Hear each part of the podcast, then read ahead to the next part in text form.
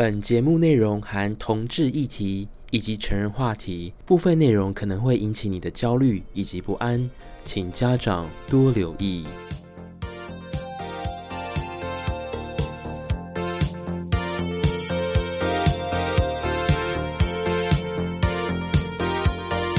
Hello，我是 Gino，欢迎来到流水账的 Podcast 哦。那先跟大家讲说，未来呢会不会再更新，可能就会停更到这边了。是的，很多人都会怀疑为什么我停更了这么久呢？上一次的最后一次更新记录，如果是第四十集的话，是二零二一年的一月二十八号。那到现在这个节目已经是预录好哦，我把它设定在二零二一年的三月五号的晚上九点钟发布哦。那为什么是在三月五号呢，那就是因为是最后一次的薪水，就是即将入账了。那没有错，我的工作呢也是被资遣了。那我也是在遭遇我人生当中工作这么多年以来第一次遇到被资遣。当然年轻的时候，大部分的离职都是我自己提出来的，相信大家都知道啊。那机场因为这个疫情的关系哦，我们其实已经持续了将近一年多来，这旅客几乎是骤降为零的收入的状态情况当下，嗯，我觉得前公司能够撑到现在，我觉得已经是相当的不容易了。其实不管从被得知的那一天起，到事后的善后收拾哦，我觉得我一路以来，我心情上面有许多非常非常大的变化哦。那我想要把这个声音就留在空中。如果哪一天我可能未来回顾到这一集的话，我也想要告诉我自己哦，人生真的是被资前算是一次成功。我二月一号、二号、三号刚好是星期。一、星期二、星期三哦，那就是已经排定好，就是休假了。所以没有回南部过年的我，今年也不打算回去了。反正每一次回去过年，都看到跟不熟的长辈朋友们要比较工作谁的成就，彼此炫耀，我实在不喜欢那样的场合。所以二月一号我就想说，好，我想要这次完成我的心愿，我想要去爬象山哦，没有错，我就从机场这边坐公车到台北。然后就到一零一开始爬山。这一次我终于一气呵成，穿了轻便的装备还有衣着，到了一零一象山，爬到顶端的六巨石那边。然后还有一个平台，整个可以往下看这个一零一的风景跟象山的这个青色的植栽哦，是相当的壮丽以及美丽。我的心情当下是格外的兴奋以及愉快的。正当我要下山的时候，我的手机传来一个赖的讯息的电话哦，我想说。说奇怪，在这个时候放假，一般来讲不会有人打电话给我，尤其是来自呃前公司的电话哦，所以我就接起来，当然就是礼貌性说：“哎，你好，有什么样的地方需要协助的？”那电话的另外一头就是已经告诉我了，那根据劳基法以及我的年资哦，那我们就提前二十天跟您告知我们要终止劳务关系。那听到这边，我其实心里面就有个底了，所以我就说：“哦，好的，谢谢，没有问题，感谢公司这段时间的照顾，公司。”也经历了撑了这么久的一个长的时间哦，谢谢。那我明白了。那接下来的内容我就没有再多陈述以及表达了。挂完电话之后呢，我就坐在象山的山顶上面的这个凉亭这边，我就立刻发讯息给我的机场伙伴们，就说等一下。人资会打给你们，然后他们就回收到之后呢，接下来我就等了半个小时，我在想说再跟他们联系就好了。那个半个小时的时间，我坐在象山的这个看台上面哦，我看着一零一的美景，还有整个山顶上的翠绿的植栽，我有一种感觉，我的生命是不是已经到了尽头了呢？这种感觉就好像自己出了一场大的车祸一样，我的一生生死的回顾都在我眼前跑了一回哦。我想说这一。天还是得来了。真的是没有旅客情况下，我想这是势必是为了要企业能够存活，得要做出的牺牲哦。所以这是没有办法的事情，我们也愿意接受。在下山的过程当中，其实心情非常复杂，因为那个一零一的象山那个山坡的台阶，如果各位有去爬的话，其实是蛮陡的。可是当时我的心情呢，是有点小小的起伏不定哦。而且我在下山的过程当中，我万万没有想到会遇到隔壁柜台的一个男生，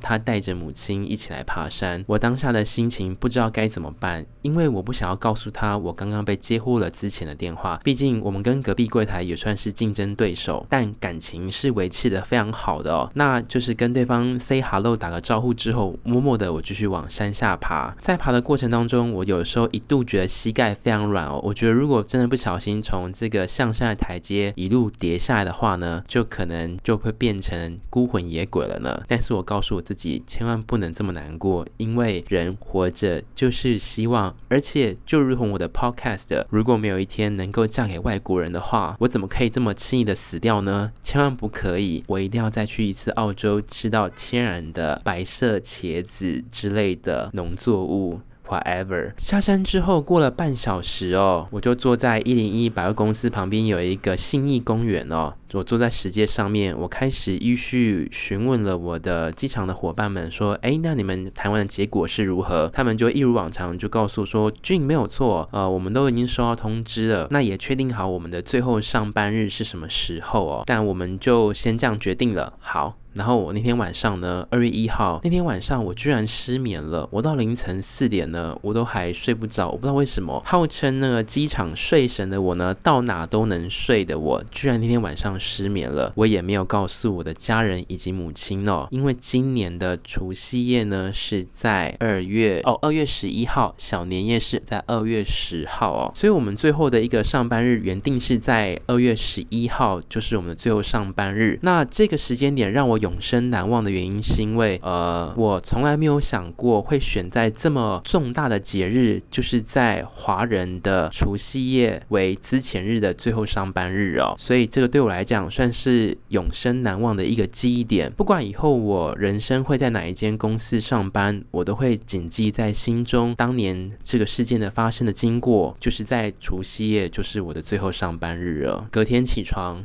阳光在我的脸上面，我告诉我自己不可以这样，因为隔天二号、三号我还是放假，但是我心中已经自有安排，我还是必须到机场一趟，因为接下来就要准备撤柜了，所以所有的商品要进行打包盘点。这些好家在平时呢，我自己呢常常都会跟我的伙伴们说，你们要把自己每天上班的时候呢当成是最后一天，所以我都会告诉他们，如果有一天我们面临到要撤柜的时候，我们要起。动哪一些计划？平常我们就有先演练。我告诉他哪些东西也要盘点，所以要先行整理好。所以隔天呢，二号跟三号分别是星期二、星期三。我虽然放假，但是我还是到了机场哦。那我就在二号的时候，我就到了机场，一个人分半天的时间，就是。一个航下两个人帮忙打包，因为不可能叫比我年轻的伙伴自行打包吧，这样他们也会比较紧张。所以我觉得，身为管理阶层的这个部分的我，还是得过去亲自看一趟哦。不得不说，我个人的控制欲还蛮强的，所以我我要先确定，至少到时候要找什么东西的时候，我们可以彼此有个记忆点。同一时间呢，我把原本呢我们会两个航下交换上班的这个班表呢，也把它固定下来了。我告诉伙伴们，你们如果在一航下上班的，就在一行，二行上班的伙伴就在二行哦，他们也 OK。因为如果调换行下的话，要来载东西的时候，突然要找一个东西。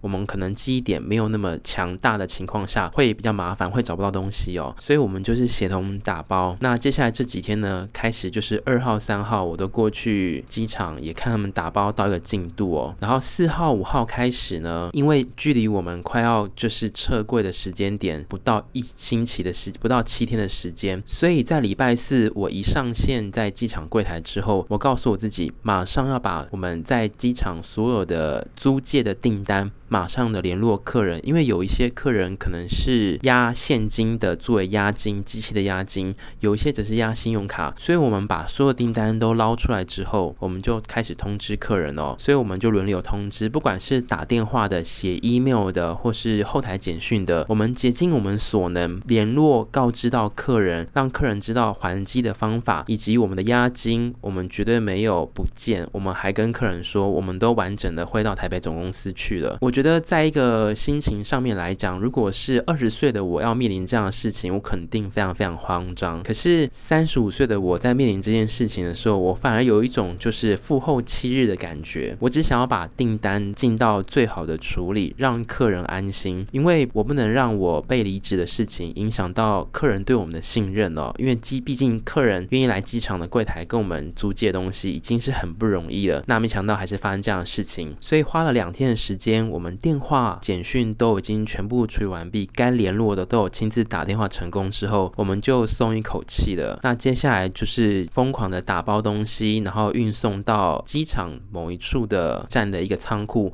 我们先行放置。那其实整个过程来讲，包含了就像是网络电信业者的拆机啊，保全公司的联络啊，或是一些撤柜的一个时程上的安排，我觉得都是相当相当的仓促。如果我的人生还有第二次机会，被面临到之前的情况的时候，我觉得可不可以再给我多一点点的时间？比如说三十天前，让我先知道，我可以把客人的订单更加的完整的处理。二月一号就被宣布到九天，呃，十天之后就是最后的上班日。对我来讲，真的时间上面压力非常非常大，不是我的工作权益，而是客人的权益，以及我也必须联络机场其他相关的单位哦，还有这些不管是电脑啦、刷卡机啦、悠游卡、一卡通这些机。我本身也要先造册。拍照名单，确定我们在托付给总公司的时候，这些东西都是完整数量，没有不见之类的。这几天都在仓库帮忙，但是第四天之后，也就是礼拜五的晚上，我私讯给我母亲说：“妈妈，嗯，过年跟去年一样，我都没有回家过年了，你知道的。”她说：“好，好啊，没问题。哦，我想跟你讲一件事情，就是公司已经通知我们资遣了，日期的就安排在除夕夜晚上，就是最后上班日。”妈妈说：“哦。”哦，哇哦，那真的很安排得很好诶。这个日子当中选在除夕夜之前员工真的是非常棒。我说对，其实公司已经很努力了。你看，能够从去年疫情爆发、边境管制到现在一年多了，不容易了。所以他们做出这样的决定，我们一定要给予尊重跟祝福，还有珍重感谢哦。感谢前公司能够后半人生还能够持续的照顾，我们也知道他尽力了。接着，我跟我的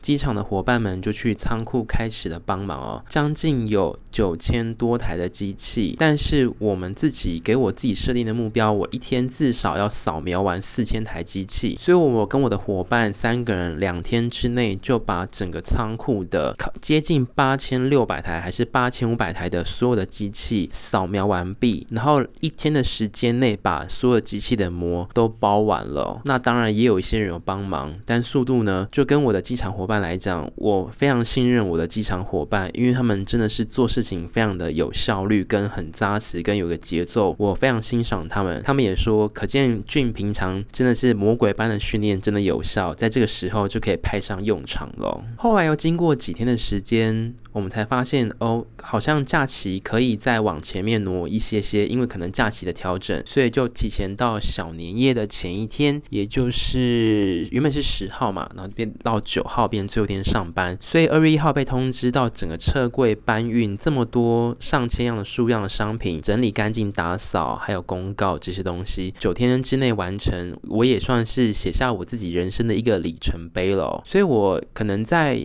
未来在录 podcast 的部分，就可能不会再做更新了。如果下次有听到更新的时候呢，我相信一定是我找到新的工作，不然就是我已经飞到澳洲寻找我的真爱，或是有一些新的发展。当然，我一定会持续的分享上。来哦，那很多人会说君，那这种时候失业你会不会很紧张哦？嗯、其实说真的哦，嗯、呃，在脸书上面或是在 Instagram 上面，我都没有多讲，然后我也不想要分享给我的朋友知道。主要原因是因为我不想给别人增添麻烦，我只是想要把这件事情放在心里面，觉得说 OK 没有关系，反正一零四可能大家现在这个时间，因为我现在录制的时间是在二月二十一号星期天晚上嘛，那通常过完年之后呢，才会开。新的职缺，可是因为二月份呢特别短，天数很少，加上月底又有连假，所以很多人都会做到二二八那一天就直接是最后一天上班离职。那通常这些人力银行都会在三月一号才会把真正的人力上的需求开起来，或是人资这时候有空才去看，诶，有哪些人去投这些性向的工作。我后来仔细想一想，好在我平常就是存了蛮多的钱，然后有这般的危机意识，所以能够尽量存多少就把它存起来，或是买股票把它当定存。一般来讲，如果依照现在的现金的水位的话，我自己的房租在果林平均一个月房租大概是七千五百块，加到七千八百块，可能电费跳动不一定之类的，那我算是套房吧。基本上来讲是可以撑，大概是六到八个月来讲是没有问题的。所以我就来看看最后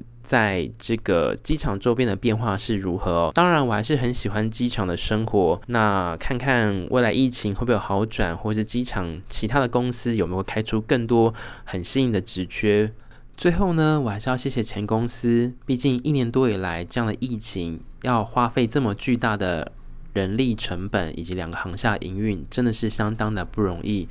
做出这样的决定以及牺牲哦。其实我们都三个机场专员都是能够接受的，我们当然也在此祝福前公司哦，能够在疫情之后，国门再度开启之时，业务能够翻倍的成长哦。我是 Jin，谢谢你今天的收听，我们下次空中再会了。下次是什么时候呢？我也不知道。拜拜。